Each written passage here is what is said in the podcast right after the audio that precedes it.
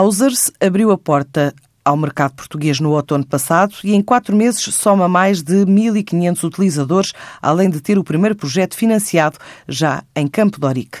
Esta é uma nova plataforma de crowdfunding que diz pretender democratizar o investimento no setor imobiliário a partir de uma fintech criada em Espanha. Explica o CEO da empresa, João Távora. Algas é uma plataforma de crowdfunding imobiliário, ou seja, financiamento colaborativo, que surgiu em Espanha final de 2015, início de 2016, praticamente, e o que permite, no fundo, é que as pessoas, os investidores, possam investir as suas poupanças, por muito pequenas que sejam, estamos a falar de investimentos mínimos de 50 euros, em produtos que lhe dão rentabilidades bastante mais altas do que a maioria dos instrumentos financeiros disponíveis no resto do mercado.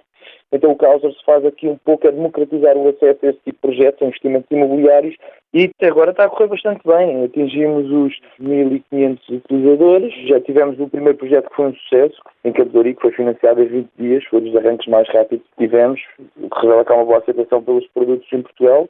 Em breve teremos outro projeto aqui também na área de Lisboa, que ainda não está fechado, mas muito em breve vai haver novidade. Mais de 50% dos utilizadores da Ausers são da área metropolitana de Lisboa, seguidos de 20% da área metropolitana do Porto, os restantes 30% de outras localizações do país, incluindo as ilhas, com uma média de idades de 36 anos. Depois de Portugal e Espanha, a empresa diz estar focada nos mercados do norte da Europa. Em maio, maio abrimos a operação em Itália, e agora em outubro abrimos a operação em Portugal. No total já temos, a plataforma em si no total já tem mais de 76 mil usuários e financiou mais de 41 milhões de euros, dos quais aproximadamente 5 milhões já foram devolvidos aos investidores em forma de juros ou de capital devolvido por o projeto ser fechado.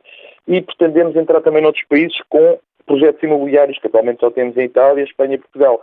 Não temos ainda fechados quais os países, mas estamos a analisar as várias possibilidades e, em princípio, seria um país mais do norte da Europa, porque nós atualmente somos a, maior plataforma pan-europeia de financiamento colaborativo na área de crowdfunding e também não queremos crescer mais rápido do que podemos, por enquanto estamos a dar só para a Europa. A Ausers, no primeiro ano de atividade em Portugal, pretende conquistar 11 mil utilizadores e financiar projetos no montante global entre 3 a 3 milhões e meio de euros.